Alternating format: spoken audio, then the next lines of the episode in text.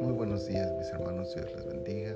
Qué gusto saludarles ya en esta mañana del día miércoles, la mitad de la semana, 11 de agosto del año 2021. Estamos en la temporada 6, el episodio 4 de nuestro devocional en su reposo.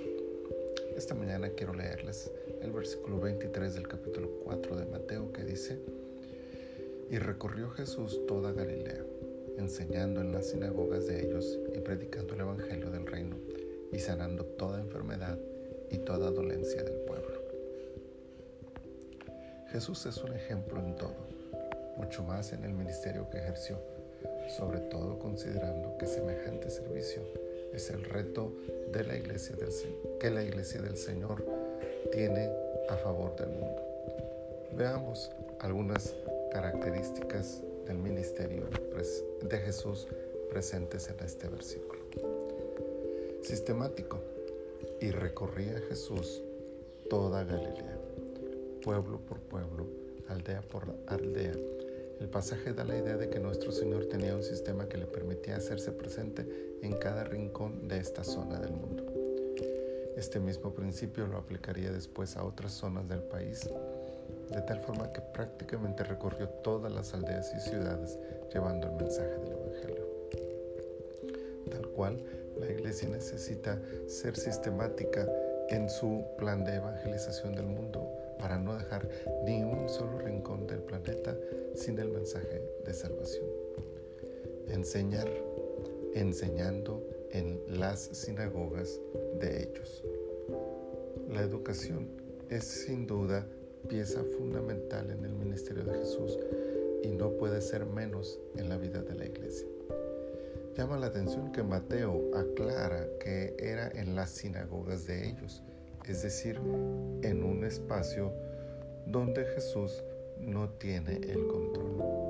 Será bueno considerar esta verdad para no encerrar la enseñanza del Evangelio solo en las cuatro paredes de la iglesia y atrevernos a salir de nuestro confort e ir a enseñar en los espacios que no sean nuestros o que no tengamos el control de ellos. Predicar y predicando el Evangelio del Reino.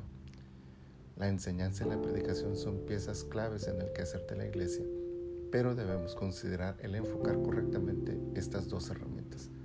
Enseñar y predicar el Evangelio, no otras cosas.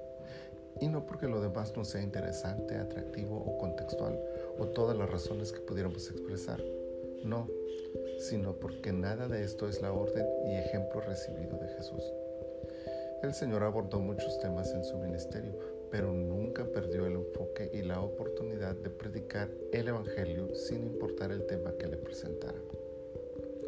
La iglesia puede dar respuesta a todos los tópicos que el mundo le presente, pero no debe enredarse en ellos, sino aprovecharlos para redireccionarlos hacia el tema más importante, el Evangelio. Sanar y sanando toda enfermedad. En esta acción de Jesús vemos dos principios fundamentales en su ministerio. Su preocupación por el bienestar físico y material del hombre. La iglesia no puede solo predicar el Evangelio como un mensaje espiritual y celestial. Es necesario que presentemos un mensaje con estas características, pero que se hace visible en acciones terrenales y materiales a favor de aquellos a quienes predicamos.